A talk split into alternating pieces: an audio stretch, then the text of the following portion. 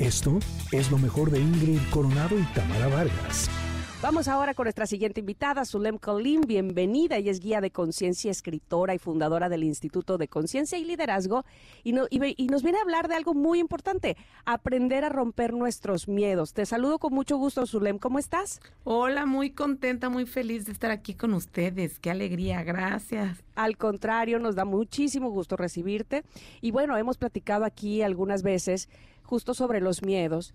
Y algo que a mí en lo personal me ha quedado claro es que a lo mejor no es tan malo tener miedo, pero ¿qué tanto, qué, qué tanto habría que considerar eh, ese miedo como algo afortunado? Bueno, en mi caso yo he sido como muy afortunada gracias a tener miedo, porque gracias al miedo he podido moverme. Y eh, como bien saben muchos que han escuchado sobre el miedo y los que no han escuchado, bueno, el miedo te sirve para dos cosas, para limitarte o para impulsarte. Yo tuve una vida muy tremenda, la verdad es que durísima. Eh, y mi papá, por ejemplo, tuvo 33 hijos con 11 mujeres distintas. Entonces yo crecí con una autoestima por los suelos y cuando fui mamá se me despertaron como todos los miedos que nunca jamás en mi vida había sentido. Yo decía, ¿qué voy a hacer con estas dos niñas? Como que me sentía incapaz. Y luego el papá de mis hijas empezó a consumir drogas y el miedo me hizo moverme. Porque dije, no, o sea, ¿qué educación les voy a dar? Eh, si yo me quedo aquí, eh, mi vida ya hicimos, fuimos al psiquiatra, fuimos al, con el sacerdote, fuimos a muchos lugares a buscar ayuda y de verdad no hubo un cambio. Entonces, o me quedaba ahí, o con todo y mis cosas y mis hijas me iba. Entonces yo con todo y mi miedo agarré a mis dos hijas y me fui y me transformé obviamente porque obvio yo no era como wow, o sea, no, tenía muchas heridas pendientes, eh, dolores que no estaba consciente que tenía. Entonces el miedo a que mis hijas fueran como yo en la adolescencia o tuvieran pues una vida no tan sana me hizo moverme. Por eso el miedo yo lo veo también como un regalazo. Claro, sobre todo porque te indica en qué momento tú o las personas que amas podrían estar en peligro, ¿no? Eh, cuando has estado en una situación con alguna persona como la que describes, finalmente ese miedo sí te ayudó a tomar la decisión de moverte, pero también el amor que le tienes a tus hijas porque deseas para ellas algo mejor. Ahora, hay otras ocasiones en donde el miedo es eh, un miedo que uno cree que te pueden suceder cosas que nunca te van a suceder. ¿No? Hay cosas que son claras cuando hay una persona violenta, cuando hay eh, adicciones, cuando son situaciones que sí podrían ser un peligro obvio y evidente. Pero hay muchas otras en las que nuestra cabeza nos crea miedos que no existen. Claro, y yo lo he visto muchos, por ejemplo, los emprendedores, ¿no? Cuando deciden poner un negocio y, están con todos sus ahorros y de pronto los ahorros y todo lo que decidiste poner para tu negocio, ya, se te está acabando, entonces ya te pone la cosa difícil, porque muchas veces en esto del emprendimiento, el crecimiento, se pone la cosa difícil, y yo te lo digo como empresaria, y yo digo con todo y miedo, o sea, voy a darle, porque muchas veces no vemos el camino claro.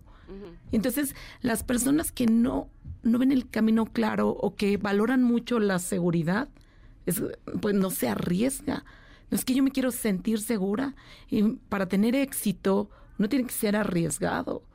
A pesar porque nunca perdemos, de perdida aprendemos.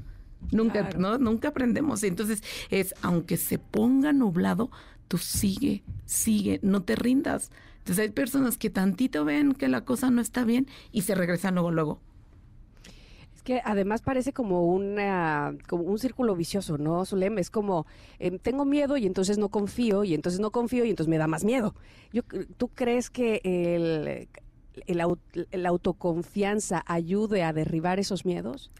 Sí, creo mucho en la autoconfianza, pero también creo que las personas requieren capacitarse.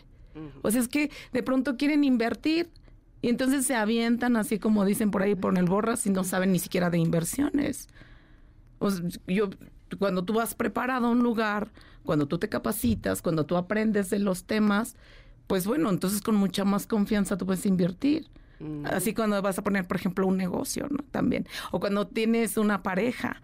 O sea, tengo miedo a casarme. Pues sí, pues entonces aprendas a, aprendes sobre tus emociones, trabaja en ti, trabaja en aprende cómo tratar a un hombre en el caso de las mujeres que les gusten los hombres. Aprende cómo se, se puede, te puedes relacionar en una relación de pareja para que cuando vayas, pues de verdad vayas con conocimiento, pero de pronto nos queremos aventar algo sin conocer, a ver cómo nos va en la vida. Entonces, lo que a mí me ha funcionado es estudiar, es leer libros, es ir a capacitarme. Entonces, y aprendo de, las experiencias de otras. Y me inspiro de otras mujeres o de otros hombres. Digo, ah, pues si él pudo, yo también. Y, y, me fijo en su camino. A ver qué hizo, cómo piensa, a qué lugares va, cómo habla, cómo se comporta. y se llama modelar a la persona. Y eso te da más certeza, porque muchas veces con pura confianza, la verdad, no es suficiente para tener éxito. Claro, tenemos que además checar qué es lo que nos está provocando el miedo, porque a lo mejor sí tenemos razón, ¿no? Eh, a mí me ha pasado incluso hacia el otro lado, que eh, llego a una situación o estoy con una persona y siento miedo y yo digo, ay, seguramente estoy exagerando, seguramente es porque, eh, ¿no? Y empiezo a dar como 500 mil pretextos para llegar al punto de decir, no, a ver, mi cuerpo, mi alma sí estaba indicándome que no me metiera ahí. Y yo decidí no escuchar mi intuición. Y por eso es que me aventé como el borras, ¿no? Porque no me hice caso. Ahora, ¿tú qué recomendarías cuando estamos en una situación en la que no sabemos si este miedo es real? Si, si es algo que nos está avisando que no debemos meternos ahí o si más bien tiene que ver con nuestra historia personal. Bueno, hay dos herramientas que yo utilizo y que me gustaría compartir. Una de ellas es escribir. Mm. Escribir los miedos. ¿Y por qué tengo miedo? O sea, para ver si realmente tengo la razón o no. Pero cuando tú los sacas, sacas de tu cabeza los miedos en un papel, es mucho más fácil usarlos. Entonces yo también en estas ondas que me gusta mucho lo de las psicomagias, los quemo. Digo, ay, los voy a quemar y entonces, y al otro día, si sigo sintiendo el miedo, lo vuelvo a escribir mm. y lo vuelvo a quemar hasta que tenga la certeza que realmente no es. Y otra de las cosas que hay es la meditación. Realmente estar en silencio en la mañana, estarte escuchando, y, eso te puede ayudar mucho a sentirte. Yo siempre creo en la fuerza del corazón. Creo que ahí, por eso es cuando esto me late o esto no me late. Entonces, cuando tú escuchas a tu corazón, dices, no, pero hay gente que va, corre y corre, corre, que no se da el tiempo de sentarse, escucharse y por eso le suceden esas cosas, ¿no? Entonces, si me lo dijo mi intuición, pero no me escuché, entonces es aprender a, a tener una buena comunicación con nosotros mismos. Y solo así es como vamos a lograrlos, porque si no, vamos a ir de fracaso en fracaso y fracaso en fracaso cuando nosotros mismos tenemos la brújula. totalmente de acuerdo. Zulem, es muy interesante y yo creo que podríamos profundizar mucho en este tema. Si alguien de nuestro público quisiera tener más eh, información contigo, ¿dónde pueden localizarte? Mis redes sociales son todas Zulem Colin con doble L. Zulem con Z, Colin doble L. Y ahí creo que soy la única Zulem Colin en el planeta porque he buscado otra Zulem Colin y no hay. Entonces es muy sencillo. Es muy sencillo. Sí, sí, sí. Perfecto. Gracias, Zulem. Muchas gracias. Qué placer estar aquí. Esto fue lo mejor de Ingrid Coronado y Tamara Vargas.